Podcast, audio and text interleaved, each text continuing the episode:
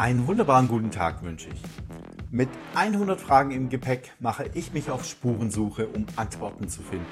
Antworten, die spannend sind, die hörenswert sind und am wichtigsten, die dir vielleicht neue Perspektiven eröffnen, andere Möglichkeiten aufzeigen oder gänzlich neue Wahrheiten belegen. Gefragt wird bei mir jedermann ganz nach dem indischen Motto Same, same, but different. Willkommen zu einer neuen Ausgabe von Auf Spurensuche. Heute mit der buddhistischen Nonne Sayalei Panyavadi und wir sind hier im Miao Fa Zentrum äh, des äh, chinesischen Chan-Buddhismus. Hallo Sayalei, schön, dass ich da sein darf. Amitofu, wie man hier so sagt. Ja, das sollte man ja immer sagen äh, und ich vergesse es immer jeden Dienstagabend, wenn ich hierher komme, weil ich bin ja dienstags immer da zum, zum Meditieren. Dann, ich vergesse es immer, ich kann mir das nicht merken. Das ist chinesisch, oder? Ich glaube, also ich bin ja jetzt auch nicht aus dieser Tradition und aus der, in der Chan-Tradition sagt man das so. In, in, Sri Lanka sagt man Teruvan Saranai. Noch Das heißt, May the triple gem bless you, also mögest du gesegnet sein von dem dreifachen Jubiläum. Ah, ja. okay. So, jetzt sagtest du mir gerade, du kommst nicht aus dem Chan-Buddhismus, sondern woher dann? Ursprünglich ordiniert in Burma und dann äh, ziemlich lange in Thailand praktiziert. Also in Burma und Thailand eigentlich für längere Zeit gewesen. Okay. Und äh, du bist ja Deutsche mhm. und jetzt hast du aber diesen außergewöhnlichen Namen. Wie kommt es dazu? Wenn man, also Sayale, das ist die Bezeichnung für die Nonnen in Burma und äh, wie Meiji in Thailand oder Menyo in äh, Sri Lanka, im Theravada-Buddhismus. Und Panyavati, das ist ein Pali-Name, den bekommt man bei der Ordination in Burma. Mhm. Ein Pali-Name. Mhm. und, und, Pali ist was? Es ist die äh, Sprache, in der die ältesten Texte sozusagen verfasst wurden im Buddhismus. Mhm. Die sind in Pali und später wurden die dann in Sanskrit weitergegeben. Ah, dann ist Pali noch älter ja, als Sanskrit. Soweit ich weiß, ja. Mhm. Ah, weil ich dachte immer, dass Sanskrit die älteste Also muss ich jetzt passen, äh, ob ich es jetzt genau weiß. Ja. Ich bin kein Schriftgelehrter, aber ich Pali auf jeden Fall äh, die ältesten Texte sind in Pali verpasst. Ah, okay. Weil ich kenne äh, ich kenn jetzt natürlich nicht viel, aber äh, ich höre nur immer wieder mal von so einem ganz langen indischen Epos, der Maharab keine Ahnung, ja, und äh, also uralte Texte, ja, ja. ewig lang, die, äh, welche die komplette Geschichte Indiens irgendwie ja. erzählen. Ähm, und da heißt immer, dass die in Sanskrit verfasst. Also jetzt was die buddhistischen Texte, ich kann ja nur davon sprechen, ähm, das Tipitaka ist, also das Theravada, äh, greifen wir darauf zurück, das ist in Pali verfasst. Aber man sagt, der Buddha hat gar nicht Pali gesprochen, das ist so ähnlich wie Latein, so eine mhm. ne, nicht lebendige Sprache, aber wie die Texte sind in Pali verfasst. Ah, okay. Die äh, Mahayana-Texte, wie jetzt hier im Chan-Buddhismus, sind dann in Sanskrit oder Chinesisch. Okay. Alles kompliziert. Mhm, sehr kompliziert. Und ähm, wie wird man jetzt als typisch deutsches Mädel äh, eine buddhistische Nonne in Sri Lanka? Oder Burma und Thailand? Äh, ja, das ist bei jedem unterschiedlich. Jeder äh, von uns, ob Mönch oder Nonne, hat einen ganz individuellen Weg. Und ähm, in meinem Fall sind halt ein paar Sachen schiefgelaufen im Leben. Ich war zwar ganz glücklich, aber ich bin mit dem Tod konfrontiert worden von Leuten, die ich gemocht habe und so. Und auch mit meinem eigenen, also eine Zeit, wo es sehr kritisch war. Und es hat mich sozusagen, war der Wake-up-Call mhm. in meinem Fall. Und andere, die sehen jemand in Robe und sagen, das möchte ich auch machen. Mhm. Ja, also jeder hat da ganz unterschiedliche Trigger. Hm. Was heißt denn, ähm, bist du mit deinem eigenen Tod konfrontiert worden? Ja. Magst du uns das erzählen? Also es war eine Fehldiagnose, wie sich das herausgestellt hat. Aber zu dem Zeitpunkt, wo die Ärztin ähm, gesagt hat, dass ich wahrscheinlich diese tödliche Krankheit habe, war es noch nicht klar und ich musste eine Woche lang auf ein Ergebnis warten. Und es war so ganz äh, intensive Zeit für mich, weil dann die Angst vor dem Tod plötzlich ganz hautnah war. Mhm. Und vorher war Tod so was ganz Abstraktes, ganz schön zur Seite geschoben, gibt es nicht. Mhm. Und plötzlich stand ich im Face, also von Angesicht zu Angesicht sozusagen gegenüber. Mhm. Und da ich vorher schon mit dem Buddhismus in Berührung gekommen bin, war das sozusagen dann, wo ich dachte, da möchte ich jetzt weiter mich mit beschäftigen. Mhm. Als es dann klar war, es war eine Fehldiagnose. Mhm. Okay. Hast du jetzt, viele Jahre später und schon lange quasi als, als buddhistische Nonne tätig, hast du immer noch Angst vor dem Tod? Ja, also kann man jetzt nicht so genau mal mit Ja beantworten, es hat sich was verändert.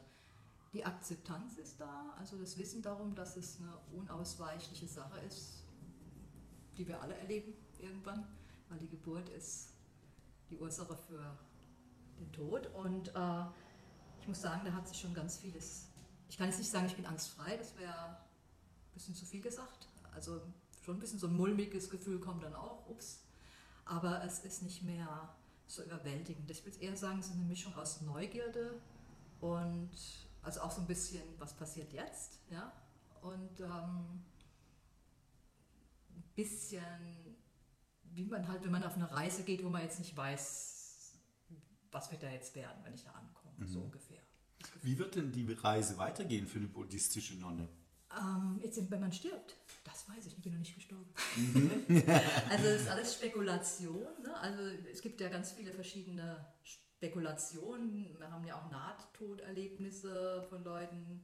Dann, wir glauben natürlich im Buddhismus an Wiedergeburt. Allerdings jetzt in Theravada nicht als die Person, nicht so eine Art Seele, sondern so eine Art, also die Charaktereigenschaften werden schon weiter, die man kultiviert hat, werden weiter gereicht sozusagen, aber ähm, das Baby kommt jetzt nicht raus und sagt, oh, ich bin Sayali Panyavati. Also es ist alles vergessen, diese Sachen. Also erstmal, was, erlebt, was wir jetzt hier erleben in diesem Leben, ist dann weg. Mhm. Ne?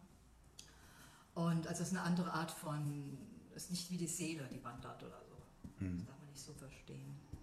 Aber den Unterschied verstehe ich jetzt nicht, weil ich dachte mir jetzt mhm. äh, äh, gleichermaßen, ich kenne jetzt keine Theorie, die besagt, dass äh, bei der Wiedergeburt äh, dieser Mensch sozusagen so wie er war wiederkommt, zwar ein paar Sachen vergessen hat, ja, aber, äh, ähm, okay. aber die Basis spielt, ist immer eine Seele und äh, in meiner Vorstellung gibt es quasi bei den Lebenserfahrungen, die man macht, die man auch machen muss, ein paar Sachen, die werden dann als Erfahrung sozusagen fest in die Seele geschrieben, hat man gemacht und dann geht es zum, zum nächsten Leben. Wie das aussehen wird, wer man dann ist, das weiß man nicht. Man kann sich natürlich auch nichts, äh, an nichts erinnern und scheinbar wird das ganze Buch wieder neu geschrieben. Ja, im Buddhismus gibt es halt nicht so, es ist halt schwierig jetzt zu erklären. Äh, der Buddha hat gesagt, so eine Art Anatta, das ist so ein Nicht-Selbst. Also die Person ist eigentlich jetzt keine Konstante, ist konstant im Fluss das ist ein bisschen schwierig mhm. zu verstehen jetzt. Äh. Und ähm, der Tina Tan hat es mal ganz schön gesagt, äh, es ist, wenn man jetzt eine Kerze hat und zündet mit der die andere an. Es ist, die, die neue ist weder noch mhm. die alte. Weder noch. Es wird äh, eine gewisse Energie weitergegeben, aber es ist trotzdem eine neue Kerze. Mhm. Und was halt im Buddhismus gesagt wird, was weitergegeben wird, ist die, unsere Taten, unsere guten und unsere schlechten Taten oder unsere heilsamen und unheilsamen Taten das ist, was man kultiviert hat. Also wenn ich jetzt äh, konstant ärgerlich bin, dann mache ich ein Imprint in die CD sozusagen. Mhm. Und, äh, und dann sterbe ich.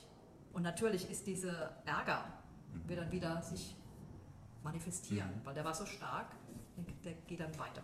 Mhm. Ja, kann aber wieder geändert werden. Also es ist alles immer im konstanten mhm. Wechsel. Schwierig, ne? Nein, gar nicht, weil äh, das ist mein Glaubenskonzept ja, letztendlich. Also ich beschäftige mich viel damit. Äh, ähm, ich, ähm, ich glaube durchaus an, an die Wiedergeburt. Mhm. Das ist für mich ein, äh, äh, äh, das ist etwas, was, was für mich, wie soll man sagen, ähm, äh, das Einzige, was letztendlich Sinn macht, mhm. und gerade das Schreiben von, von guten und von schlechten Taten, mhm wir haben hier auf der Mensch so viele gute Menschen, denen es aber wirklich scheiße geht in diesem Leben. Und wir haben auch ganz viele äh, schreckliche Menschen, denen es scheinbar an nichts fehlt, die niemals in ihrem Leben zur Rechenschaft gezogen werden. Ja, ein Hitler, gut, der hat sich selber umgebracht, ja, aber äh, trotzdem hat er ja lange Zeit ein schrecklich schönes Spiel treiben können, sozusagen aus seiner Perspektive heraus. Und äh, ja, und der ist nie verurteilt worden. Und die Vorstellung, dass diese Sachen quasi irgendwo gespeichert werden mhm. und dieser Hitler im nächsten Leben unter den miesesten Umständen, die es vielleicht geben mag, äh, leben muss und ganz fürchterlich hoffentlich ein langes, langes Leben leiden muss, das ist tatsächlich das Einzige, was, ähm, äh, was mich tröstet mhm. ne, und was mich tatsächlich auch, äh, ähm, auch ein Stück weit vorwärts bringt. Ja, wir glauben ja, dieses, das wird ja oft gesagt, das kennt ja, viele kennen das Wort Karma, also Ursache und Wirkung. Und wenn jetzt zum Beispiel jemand ganz grässlich ist in diesem Leben, sage ich mal, heißt es aber, weil er so bekannt ist und so berühmt ist, er hat auch viele gute Taten gemacht in irgendeinem anderen Leben. Und wenn die Bedingungen zusammenkommen, dann passiert halt das. Mhm. Also auch sein Charakter ist dann so. Ne? Das, ja. ähm, Im Buddhismus glaubt man, dass selbst wenn Hitler irgendwo ein Buddha steckt, mhm. ja, der ist aber mit ganz viel Geröll zugeschüttet, mhm. sag ich mal. Und aber die Möglichkeit ist da, dass auch dieser Geist sich wieder reinigt. Also da gibt es zum Beispiel eine ganz bekannte Geschichte im Buddhismus von Angulimala, der ein Massenmörder war. Und der wollte auch einen Buddha umbringen, aber es hat, noch, hat es dann doch nicht gemacht und ist tatsächlich wohl erleuchtet. Dann. Also die Möglichkeit, dass aus dem Schlechten was Gutes wird, selbst von wem man da ganz, ganz schlecht ist, ist gegeben. Ne? Das mhm. kann man sich kaum vorstellen. Mhm. Aber das, äh, wenn es eine gewisse Einsicht, wenn die karmischen Bedingungen zusammenkommen, kann auch aus einer ganz schlimmen Person mhm. ein Heiliger werden. Mhm. Das sagen ja eigentlich alle Weltreligionen. Selbst der Katholizismus sagt, sagt das, dass das auch aus einem Mörder, mhm. der muss zwar für seine Strafe aufkommen, klar, klar ja. aber ähm, dass sozusagen der liebe Gott ihm immer die, die Tür offen hält. Gut, das wird dann, ja, yes. Also der Angolimale, der wurde dann immer, wenn er auf Almosengang gegangen ist, später als er dann erleuchtet war, immer verprügelt. Mhm. Ja, das war dann so das, der Effekt seiner okay. früheren Taten. Oder der Mokalana, das war ganz, äh, eigentlich der Hauptschüler von Buddha, einer der Hauptschüler, und der hatte in einem seiner Leben seine Mutter und seinen Vater und eigentlich die ganze Familie ausgelöscht. Und das ist ein ganz schlimmes Vergehen. Und als er dann Mokalana war, also ganz erleuchtet war, er wurde umgebracht am Schluss. Man hat dann hat diese Supernatural Power gehabt. Man sagt, er ist mir durch die Schlüssellöcher gehuscht und sie haben ihn trotzdem weiterhin verfolgt, die ihn umbringen wollten. Und am Schluss hat er gesagt, was soll's? Mhm. Und hat sich dem gestellt dann, dem karmischen Effekt. Mhm. Also es holt einen dann doch ein. Mhm. Ja, ich glaube auch. Ja, also dem Karma kann man nicht definitiv entfliehen. nicht nee. entkommen, egal was man tut. Nee, äh, egal, was auch auch wenn ich jetzt irgendwann mal jemanden umgebracht habe und dann 40 Jahre lang wie ein Heiliger lebe, ähm, aber trotzdem die gerechte Strafe, was auch immer gerecht in diesem Universum sein möge, mhm. äh, die wird einen dann schon noch ereilen. Also es wird nicht als Strafe angesehen, weil es ein völlig äh, unemotionale, fast so Naturgesetz ist, würde ich sagen, Karma. Ja, es hat weder bestraft dich, wird bestraft dich nicht. Es ist halt dann einfach so, aber es kann abgeschwächt werden tatsächlich. Ne? Also es kann tatsächlich abgeschwächt werden durch gute Taten. Mhm. Also indem man jetzt versucht, das, äh, man kann dagegen, man kann was tun, man ist nicht hilflos diesem Karma ausgeliefert. Mhm. mhm. Ich habe vor vielen Jahren mal den Dalai Lama ähm, mhm. interviewt oh, ja? und, ähm, und wir kamen natürlich auch auf das Thema Wiedergeburt mhm. und äh, er sagte dann damals zu mir, naja, äh, um in der Position zu sein, in der ich heute bin, mhm habe ich ganz sicher auch viele Leben als schrecklicher Mensch gelebt. Mhm. Ja, und ganz sicher äh, auch wirklich schlimme Dinge getan. Von Mord, Totschlag, mhm. alles Mögliche mit dabei. Mhm. Weil man das als, sagen wir mal, Seelenerfahrung braucht. Naja, und er hat ja auch viele Feinde. Ne? Also es gibt ja auch, glaube ich, eine Gruppe, die nicht so schöne Sachen über ihn sagt. Aber das hatte der Buddha auch. Mhm. Das ist halt so. Und auch der Buddha hatte viele karmische Sachen gemacht, bevor er zum Buddha wurde, die nicht so gut waren. Mhm. Hat er auch Rückenschmerzen gehabt und hat in irgendeiner Meditation mal gesehen, dass er irgendeinem Frosch so das Rückgrat gebrochen ah. hat. Irgendeinen seinen ganz mhm. langen, zurückliegenden Leben. Jetzt spreche ich von früheren mhm. Leben und er hat, aber das muss man halt immer als so ein Plus verstehen. Ja. Also nicht als Person, sondern das wurde, diese Ursache wurde gepflanzt mhm. sozusagen. Mhm. Durch eine, eine Tat. Ja. Heilsam oder unheilsam.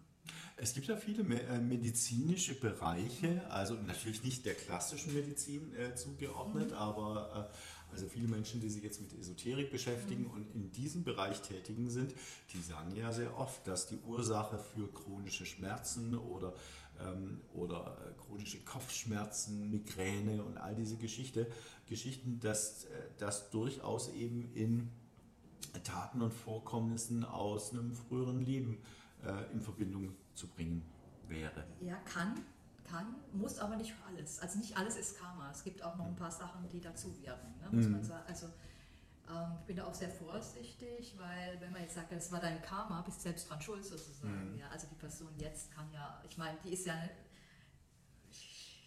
irgendwie auch wiederum unschuldig. Mhm. Und äh, kann dann ein schlechtes Gewissen bekommen. Jetzt habe ich im früheren Leben sowas gemacht und deshalb habe ich jetzt Krebs oder mhm. behindertes Kind ja. oder ja, da muss man vorsichtig sein. Mhm. Natürlich sind viele Sachen karmisch, aber Karma ist so komplex, der Buddha hat gesagt, wollten wir es verstehen, würde unsere Fontanelle explodieren. Mhm. Ja, es ist äh, wahrscheinlich gar nicht zu übersehen. Mhm. Aber ist dieses Denken, also ich habe jetzt eine schlimme Krankheit, mhm. weil ich in einem früheren Leben vielleicht irgendwas Blödes gemacht mhm. habe. Könnte das aber nicht helfen, die Krankheit zu akzeptieren? Manche vielleicht, manche, bei manchen eventuell, bei anderen vielleicht eher noch Abneigung. Es kommt auf die Person mhm. drauf an. Ne? Ähm, ich war mal, als das war mit dem 11. September, war ich mal so Retreat und hat eine Frau gesagt, ja, ja, das war denen ihr, ihre äh, Schuld. Also sie hatten, die jetzt äh, da gestorben sind, die hatten in ihrem früheren Leben mal was ähnliches gemacht und da hat der Lehrer, ich glaube, es war Steve Batchelor damals, der hat ihr ganz entschieden äh, so über den Mund gefahren. So kann man nicht, das kann man nicht so sagen. Das ist ohne Mitgefühl. Mhm. Ja, also, äh, und wir wissen es nicht. Wir wissen es einfach nicht, was da, warum das jetzt zusammenkommt. Mhm. Ja. Und ähm, wie gesagt, also die Umweltverschmutzung und so, das sind auch noch äh, Einflüsse, die nicht unbedingt was mit dem Karma jetzt zu tun haben. Mhm.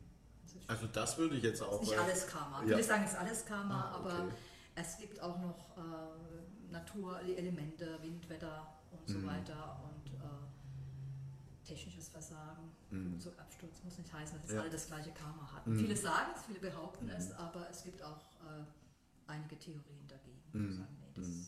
kann man nicht so vereinfachen, das ist komplex. Also ganz klar, äh, wie du richtig sagst, niemand weiß es. Niemand ganz weiß gleich, es, ja. welche Glaubensrichtung, welche Religion. Ja ähm, ich bin wirklich auch immer wieder entsetzt, wenn ich lesen muss, mit welchem Eifer Menschen dann auch ihren, ihren Glauben verteidigen als das ultimative Richtige. Mhm. Und ich immer denke so, hallo, es ist noch keiner zurückgekommen und, äh, und äh, konnte es wirklich beweisen. Und letztendlich auch im, im, Buddhismus, du hast mir bei einem der letzten Gespräche hier mal mhm. am Dienstagabend erzählt, mhm dass diese Bewusst, äh, Bewusstseinsstufe der Erleuchtung, dass das eigentlich nicht beweisbar ist, dass man als äh, Buddhist oder auch gerade als, als Nonne oder auch Mönch letztendlich nicht darüber spricht. Mhm. Und letztendlich ist es immer nur jemand sagt, möglicherweise, ähm, oder man kann es anhand von seiner Lebensweise ablesen, ähm, dass er anders denkt, ja, dass man vielleicht vermutet, er könnte erleuchtet sein, aber tatsächlich ist er erstmal alles Schall und Rauch. Ja, also ähm, als Nicht-Erleuchteter kann man einen Erleuchteten sowieso nicht erkennen. Man merkt vielleicht, da ist eine andere Qualität, die Person wird nicht mehr ärgerlich, egal was passiert, ist ähm, nicht mehr gierig, wenn man aber lange mit dir zusammen ist. Man weiß ja oft nicht, was die hinter der Tür, ja. Ich mhm. kann dir jetzt auch alles erzählen, mache ich die Tür zu und mache es gerade anders. Mhm. Ähm, und da muss man schon länger mit jemandem zusammen sein, um das vielleicht zu erspüren, dass da ein qualitativer Unterschied, dass es da was anderes ist. Ja? Mhm. Und nicht nur ein Charakterzug, sondern dass es tatsächlich irgendwie was Besonderes ist. Und es gibt so Menschen, aber die hängen es nicht an die große Glocke. Und natürlich die Schüler wollen immer, dass ihr Lehrer erleuchtet ist. Ja? Und äh, gerade wenn man in Robe ist, projizieren Menschen ganz schnell was auf entweder ist es eine gute Nonne oder eine schlechte Nonne oder eine erleuchtete Nonne oder eine nicht erleuchtete. Nonne. Also es ist passiert halt. Ne? Und ähm, also es gibt schon Indikatoren, wo man sagen kann, das könnte sich um jemand handeln, der sehr weit vorangeschritten ist. Mhm. Aber letztendlich kann es, es steht auch in Schriften nur der Buddha selbst sagen, mhm. Und äh, selbst Sariputta, der der zweite Hauptschüler war von Buddha und äh, foremost in Weisheit, sagt man, also der am stärksten in der Weisheit neben dem Buddha war, der hat einen Mönch immer wieder unterrichtet. Und er hat sich immer alles geduldig angehört. Und irgendwann hat dann der Mönch gesagt, ehrwürdiger, ähm, ich bin eigentlich schon fertig. Ja, also mhm. er, Sariputta hat nicht gesehen, dass er eigentlich mit jemandem spricht, der auf der gleichen Weisheitsstufe war wie er selbst. Mhm. Obwohl er es hätte sehen müssen. Ja. ja. Also so schwierig ist das. Mhm. Der andere war genauso erleuchtet. Und er war halt geduldig, hat sich halt wieder angehört. Und irgendwann hat er gedacht, muss ich dem doch mal sagen, da gibt er seine ganze Energie. okay. ja, ist nicht aus Dünkel ja. und so, sondern sagen, ich muss ihm jetzt auch mal Urlaub gönnen. okay. Ähm, als ich vorhin mal das Wort Gott mhm. erwähnt habe, da hat sich sofort deine Augenbrauen bewegt. Ja. das war oh deutlich Gott. zu sehen. Ja. ja. wo ist denn Gott? Ja, wenn ich das, also ich erstens äh, ist es ja so, ich selbst kann, der Buddha, es geht wieder vom Buddha zurück, er hat sich nie positiv noch negativ, er hat es eigentlich immer neutral behandelt, das Thema. Er hat gesagt, es gibt, er hat weder gesagt, es gibt einen, noch hat er gesagt, es gibt keinen weil er so schlau war, wenn er wusste, wenn er jetzt sagt, es gibt einen, dann denken die Menschen wieder in eine spezielle Richtung und, man, und machen wieder eine Religion draus. Wenn er sagt, es gibt keinen, dann gibt es wieder Abwehr und dann machen die auch einen Club draus. Und somit hat er sich immer bedeckt gehalten und hat geschwiegen zu dem Thema. Mhm. Aber ähm, was, es, äh, was man äh, untersuchen kann in seiner eigenen Praxis, aber das muss man dann ganz intensiv meditieren, sich auch intellektuell damit beschäftigen. Im Buddhismus heißt es gibt sowas, das heißt äh, bedingte Entstehung, Paticca Samuppada, wo äh, erklärt wird, dass die Dinge bedingt sind. Und wenn man jetzt sagen wir mal, wie so ein Kartenhaus so aufeinander gebaut, sieht aus wie ein Haus und nimmst du eine Karte raus und dann bricht das ganze Ding zusammen. So jetzt mal in Kurzversion gesagt. Mhm. Also ähm, es gibt nichts Permanentes als Person. Mhm. Und äh, das hat der Buddha immer gesagt. Insofern, wenn man jetzt sagt Gott, ich weiß nicht, wie es dir geht, aber mir kommt da immer so, oh Gott, der guckt jetzt. Mhm. Der Mann mit dem weißen Bart und sagt, na, jetzt hast du es aber nicht richtig gemacht. Mhm. Und ich glaube, es steckt in ganz vielen Leuten noch drin, auch wenn sie es nicht zugeben. Und da ist immer so ein Gefühl, jetzt werde ich hier beobachtet und Big Brother is watching you, ob du es mhm. richtig machst oder falsch machst. Und das gibt es im Buddhismus nicht. So eine Instanz gibt es einfach nicht. Äh, selbst, man ist immer selbstverantwortlich für das, was passiert. Also eine außenstehende Instanz kann dich nicht lenken. Mhm. Mhm. Also ich glaube auch nicht an den klassischen Gott, der uns hier wirklich schon, ich muss für meine Kindheit mhm. sagen, wirklich reingeprügelt wurde von ja, unserer Religionslehrerin. Im wahrsten Sinne des mhm. Wortes, da gab es echt Ohrfeigen, wenn man am Mittwochmorgen nicht beim Schülergottesdienst war. Mhm. Ähm, und also an den alten Herrn im Rauschebad glaube ich auch nicht. Ja, mhm. aber äh, aber es ist natürlich in der Zeit, wo ich äh, mit Trees of Memory unterwegs bin und wo ich mhm. tagelang alleine durch den Wald laufe, mhm. da macht man sich natürlich auch solche Gedanken. Mhm. Und auch gerade als ich damals mal einen eigenen Suizidversuch hatte und ähm, natürlich fragt man sich, wo ist Gott und äh, oder wer ist es oder gibt es den überhaupt? Und äh, letztendlich komme ich halt auch immer wieder zu diesem Punkt zurück, äh, dass selbst wenn irgendwann mal nur das Nichts war, wobei ja kein Mensch weiß, wie man ein Nichts äh, definieren soll. Und wenn ich unseren Wissenschaftlern glauben soll, dann gab es irgendwann mal ein Atom und dann gab es den Urknall und, äh, und äh, selbst da frage ich mich dann, ja, aber woher kommt dann plötzlich dieses Atom? Ja, und mhm. egal wie ich es drehe und wende, irgendwann komme ich halt immer an diesen Punkt, ja, äh, es, es muss was da sein. Ja. Und, und zwischenzeitlich bin ich, äh, bin ich sozusagen so ein bisschen der, der Meinung, dass Gott sicherlich nicht personifiziert werden kann, ähm, dass er vielleicht wie so eine Art unsichtbare Materie ist, was überall irgendwie ist und, und äh, sozusagen die Dinge in irgendeiner Form zusammenhält und dass, dass vielleicht die, die, die treffendste Wesens äh, oder Wesensbeschreibung und Charakteristika ist, die wir nämlich gar nicht so richtig nachvollziehen können, ist tatsächlich das Wesen der Unendlichkeit. Also so von Anbeginn der Zeit, ja, weil auch immer das war, immer da gewesen und äh, egal was, sozusagen es wird irgendwie immer da sein. Ja, aber das ist halt sozusagen mein, mhm. äh, mein Konstrukt, weil äh, klar, wir Menschen denken halt immer in Anfang und Ende. Und, ähm, und ich weiß, der Buddhismus sagt, alles ist vergänglich. Aber es ist halt die Frage, irgendwie, irgendwie ist immer so. Naja, wir sagen, alles ist vergänglich, was bedingt ist von was. Also äh, Sankara nennt sich das, äh, Anicca war das Sankara, alle be äh, bedingten Dinge, wie zum Beispiel dieser Körper ist abhängig von Wasser, bestimmten Temperatur, Luft. Wenn das die Luft nicht mehr da ist, falle ich gleich um. Dann war es mhm. das, ja, dann zersetzt er sich, dann zerfällt er. Und alles ist äh, abhängig von was anderem. Und all diese Dinge, die abhängig sind von was anderem, da kann man ja selbst mal untersuchen, was ist mhm. abhängig von was anderem, die sind vergänglich, weil die sind nicht permanent, die sind einfach abhängig von was anderem. Wenn man das wegnimmt, dann bricht es. Mhm. Was wegnimmt, dann funktioniert es nicht mhm. mehr. Und dann haben wir was im Buddhismus, das nennt sich zeitlos, ungeborene, unkonditionierte, zeitlose. Und es wird immer im negativen, negativen Terminologie beschrieben, weil wenn man sagen würde, es ist so und so, dann hat man schon wieder eine Idee dazu. Und dann gibt es schon wieder Kriege. Ich habe so, mein, mein Nibbana ist so, mein Nibbana ist so. Ja? Und im Buddhismus, der Buddha hat es als zeitlos, als ungeboren, unkonditioniert beschrieben, weil man es nicht beschreiben kann.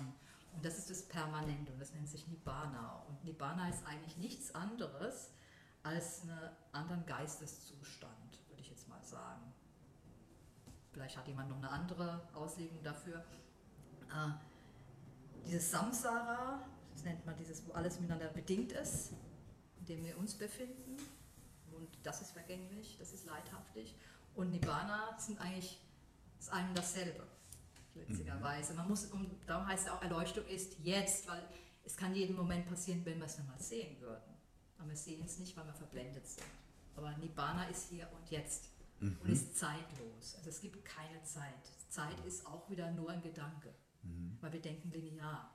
Mhm. Ja? Eben. Ja. Und wir kommen da aus diesem Kastel nicht raus. Wir denken immer linear. Mhm. Muss doch, wenn es da ist, dann ist der Urknall, dann muss doch das. Ja? Mhm. Wir, denken in, äh, wir denken nicht mhm. in so einer abstrakten Art und. Weise. Ich glaube, das können wir gar nicht. Können also nicht, unser, ja. unser menschliches Gehirn ist dafür gar nicht geschaffen. Ja, und, ich, und ich glaube, ein Leben, das mit der Geburt beginnt und mit dem Tod mhm. endet, kann gar nicht anders äh, denken, als es muss einen Anfang und ein Ende geben. Deshalb ist ja sozusagen auch die Unendlichkeit, das Zeitlose, äh, äh, das ist ja wirklich der einzige Gedanke, der uns, glaube ich, alle zur Schnappatmung äh, führt, ähm, weil man es sich einfach gar nicht vorstellen kann. Ja, man kann es sich nicht vorstellen. Ähm, ich habe mal von der Nahtoderfahrung von der Anita Morjani was gehört, die finde ich ganz spannend. Und sie hat gesagt, sie hat in ihrer Nahtoderfahrung gesehen, dass alles, die ganzen Leben, die sie hatte und haben wird und jetzt hat, alles in dem Moment stattfindet. Sprich, jetzt wäre 1945, 1938, 1878, alles, alles jetzt. Das kann man sich nicht vorstellen. Das wow. sprengt ja die Gehirnplatte. Ja? Und, aber das, äh, das traf genau das, was der Buddha gesagt hat. Also das, was sie gesehen hat, deckt sich mit dem, was Buddha sagt. Das finde ich total spannend. Weißt ja. du, weil heute Morgen hatte ich auch wieder mal, mal wieder so einen ganz abstrakten Gedanken. Ich bin aufgewacht mhm. und ich hatte einen super intensiven Traum. Mhm. Der war mal wieder, der war so realistisch, als ob ich irgendwo im Kino wäre und mir selber zuschaute. Mhm. Und es ging irgendwie darum, dass da war eine Familie und die hatte auch irgendwelche Personal Assistants angestellt, äh, angestellt gehabt. Mhm. Und ich hatte in diesem Haus einfach nur ein Büro gemietet. Und, ähm, und ich bin wirklich aufgewacht und ich dachte, oh, ich muss die Zugfahrkarte kaufen, ich muss da wieder arbeiten. Und es war echt so, dass ich fünf Minuten nach dem Aufwachen immer noch im Bett lag und dachte, wann muss ich denn da hin und wie heißt denn der jetzt nochmals? Und irgendwann dachte ich so, das ist doch ein Traum. Ne? Und dann nachher unter der Dusche hatte ich mir gedacht, was wäre, wenn diese Träume nicht die Verarbeitung von irgendetwas ist, was wir jetzt gerade erlebt haben, weil das macht für mich oftmals echt gar keinen Sinn. Aber was wäre, wenn, dass wir im Schlaf in ein Zeitfenster blicken von eben einem Leben, wo wir schon mal waren. Oder du bist da. Oder wir sind da, ja. Und, und wenn du mir jetzt sowas erzählst, wenn ich sozusagen so, ich mache das Fenster auf und, und ich gucke auch in mein Dasein, was an einem ganz anderen Ort zu einer ganz anderen Zeit stattfindet. Wo du in dem Moment auch bist. Und wo ich in dem Moment auch bin, ähm, das ist super spannend. Und das würde auch für mich dieses unfassbar realistische in diesen Träumen erklären. Ich meine, äh, weiß nicht, ob du es schon mal hattest, so, ich hatte schon öfters so eine Art Déjà-vu, aber dass ich es geträumt, geträumt habe. Also wir unterhalten uns, sagen wir mal, was ich mache, zack, und kommt so, das habe ich geträumt. Ja, das habe ich schon geträumt. Und das ist mir ganz oft passiert. Ja, also nicht erlebt, sondern geträumt. Und im Prinzip auch erlebt. Mhm. Ja. Und der, im Buddhismus heißt das Leben ist ja nichts anderes als ein Traum. Mhm. Ja, äh, das Leben ist eine Illusion, ja, wie alles. Erleuchtung heißt ja Erwachen. Mhm. Aus der Illusion Aus erwachen. der Illusion. Das ist eigentlich nur ein Wake-up. Also wenn du jetzt träumst, hast einen Albtraum und jemand klatscht dir kaltes Wasser ins Gesicht, dann wachst du auf dann ist der Traum weg. Der Albtraum ist weg. Kann man denn erleuchtet werden, ohne zu meditieren? Ah, pff, da fragst du mich was. Also ich würde mal sagen, wir haben ja alle, wir kommen ja alle. Der Buddha hat es mit Lotussamen verglichen. Eine sind noch ganz unten im Wasser, andere zur Hälfte und manche reichen an die Oberfläche und gehen dann auf. Also wir haben alle verschiedene Entwicklungsphasen, Stufen. Ja, die einen haben schon früher in früheren Leben meditiert. Ich glaube ja halt daran. Und äh, so entwickelt sich jeder auch, hat seine eigene Entwicklung, sein Speed. Und es gibt tatsächlich, es gab tatsächlich Leute äh, zu Buddhas Zeiten, wie die Visakha, die war damals sieben, die hat äh, einen Talk vom Buddha gehört und während des Talks, also Dhamma Talks, Dhamma Desana, ist sie erleuchtet. Also zum ersten Erleuchtungsstufe. Es gibt mehrere, vier Stück insgesamt und sie hat die ersten Stromeintritt, nennt sich das, hat sie erreicht. Einfach nur beim Hinhören. Hat sie das erzählt nachher? Ne, Buddha, wusste das, dass sie das geschafft hat. Da hat er diese Psychic Power gehabt, Aha. das zu sehen. Und die war dann auch, äh, die hat dann geheiratet irgendwann, hatte mit ihrem Mann ein ganzes Dorf voller Kinder gezeugt und Großenkel. Also die hat ein ganz normales Leben gelebt und ähm, war eine große Unterstützerin von den Mönchen. Ja, also aber sie war eine Heil die erste Erleuchtung, sie war eine Heilige sozusagen. Und äh, das gab schon, dass Leute sehr schnell beim Hören von Buddhas Worten, wenn er sagt zum Beispiel Anicca Sankara, bumm, erleuchtet. Anderen kannst du es hunderttausendmal sagen, da passiert gar nichts. Ja? Also das ist, ähm, wo, war, wo man gerade steht. Wenn die Banane reif ist, ist sie reif. Wenn die Mango oder was, oder der Apfel, dann fällt er vom Stamm. Also insofern ja, es könnte passieren, aber es muss jemand sein, der sehr weit fortgeschritten ist in seiner spirituellen Perfektionen, Pali auf Pali. Und äh, normalerweise sind wir eigentlich eher so sture Esel, die ganz schwer vorangehen und immer wieder zu den Old Habits, also eher an alten Gewohnheiten zurückkehren. Ja, und die, wir brauchen schon Meditation und Disziplin und all diese Sachen, um voranzukommen. Also wir müssen uns selbst immer wieder dazu zwingen, sozusagen, was zu tun. Ja, und dazu gehört auch die Meditation. Mhm. Du hast vorhin mal anklingen lassen, dass der Buddhismus ja keine Religion sei. Was ist es denn dann? Also es ist für manche ist es eine Religion, die, also für mich ist es eine Religion auch, im Sinne von, dass ich Vertrauen habe zum Buddha. Ja. Für manche ist es reine Philosophie, für manche ist es ein Lebensweg, alles akzeptabel. Ich würde sagen, es ist alles. Es ist sowohl eine Philosophie, es ist sowohl eine Religion, es ist sowohl ein Lebensweg und es liegt an jedem selbst zu entscheiden, was es für ihn ist oder für sie. Wenn es für einen hilft, äh, sein Leben besser zu wuppen und glücklicher zu sein, gut luck, ist prima. Und wenn jemand sagt, äh, wie jetzt in Asien, ich würde sagen, viele Leute sind sehr gläubig dort und wird oft manchmal kritisiert von den etwas arroganten Westlern, die immer denken, sie wissen alles besser. Ja.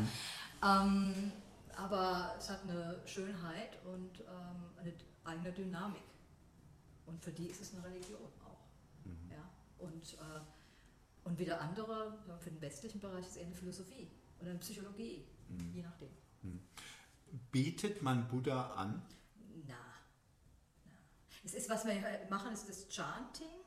Äh, und das Chanting bedeutet, äh, wir, wir, wir rezitieren die Texte, zum Beispiel das Metta Sutta, also die liebende ist oder liebende Güte, oder wir haben sogar Reflexion, da denkt die Buddhisten sind verrückt, wir zählen die ganzen Körperteile auf, 32, um über den Körper zu kontemplieren, die Todeskontemplation zum Beispiel, also es gibt alles. Ja?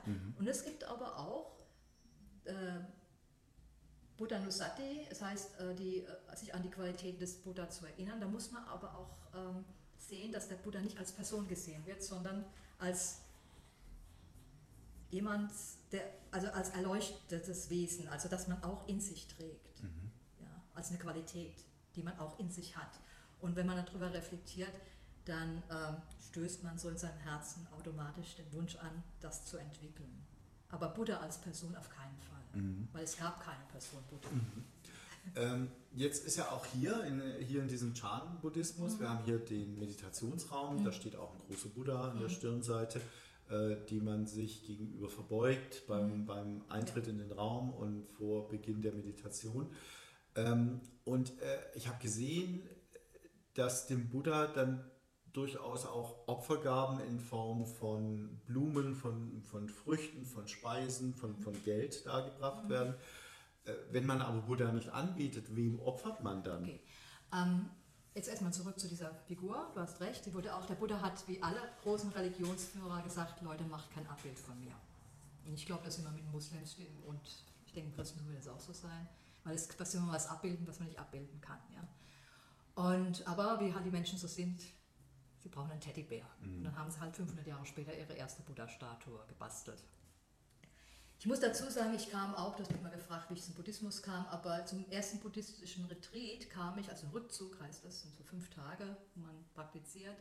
Mein allerersten, wie ich mit Buddhismus in Berührung kam, genau, das war äh, nicht, wie ich Nonne werden wollte, sondern wie ich mit Buddhismus in Berührung kam, war durch ein Bild von Buddha, von dieser Buddha-Statue, lustigerweise.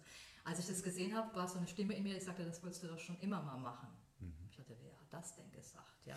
Also, aber das war so dieses, äh, ich, wie so ein, ich würde sagen, die Buddha-Statue für mich heutzutage ist wie ein Wegweiser. Dies, dieser Weg. Ja? ja da, da muss hin. So sehe ich es mittlerweile. Und jetzt mit dem äh, ähm, Spenden von Blumen, das hat sich so eingebürgert. In den ganzen buddhistischen Ländern ist das so. Für mich ist es so, wenn ich Blumen spende, ist es eher so ähm, auch als Zeichen für Vergänglichkeit. Man kann auch über eine Blume, die mal schön ist und irgendwann wirft sie in die Tonne, kann man auch sehr wohl kontemplieren. Und mit Geld im Theravada sollte es eigentlich nicht so sein, aber es gibt immer wieder Leute, die tun Geld auf dem Altar. Buddha selbst hatte das nicht angefasst, ja, mhm. weil er sagt, das führt zur Korruption. Mhm.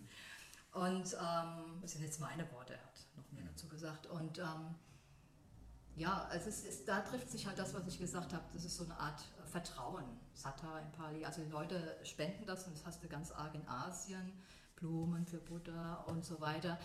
Und ähm, die Lehrer hoffen, dass halt irgendwann mal kapieren, dass der Buddha in ihrem Herzen ist. Im Prinzip machen sie was. Sie tun damit, also es ist nichts Schlimmes, weil wenn du das machst, dann machst du ein, so eine Art Imprint in deinen Geist. Also du tust, bist großzügig, du offerierst was, du verbeugst dich machst dich ja dadurch auch ähm, weg von Konzit, also von, von, von Stolz. Mhm. Ja, du verbeugst dich und es gehört ja was dazu, sich vor irgendwas zu verbeugen. Dann nimmst, gibst du was von deinem Ego auch ein bisschen ab. Und, äh, und insofern ist es ein ganz gutes Training, finde ich. Da ist nichts dagegen einzuwenden. Aber der Buddha, und viele sehen es halt als Symbol für den richtigen, erleuchteten Buddha und stellen sich vor, er ist es tatsächlich. Es kann für viele äh, energetisch sehr positiv sein, wenn sie dann sich können Freude haben und bei den Westlern ist es eher so, das ist so ein Quatsch. Ja? Also dann sollen sie es auch erstmal nicht tun, aber sich damit beschäftigen, äh, wie wäre es denn, wenn ich es mal ausprobieren würde. Also weil du machst irgendwas in deinem Geist, du äh, setzt sozusagen was rein. Mhm. Ein Bild mhm. von Großzügigkeit, von Hingabe. Aber es ist nicht an dieser Holzfigur, also mhm. nicht, es ist nur ein Symbol. Wobei es sicherlich es auch Asiaten gibt, die denken, da ist tatsächlich der richtige Buddha vor ihnen. Mhm. Abschließend zu diesem mhm. Thema.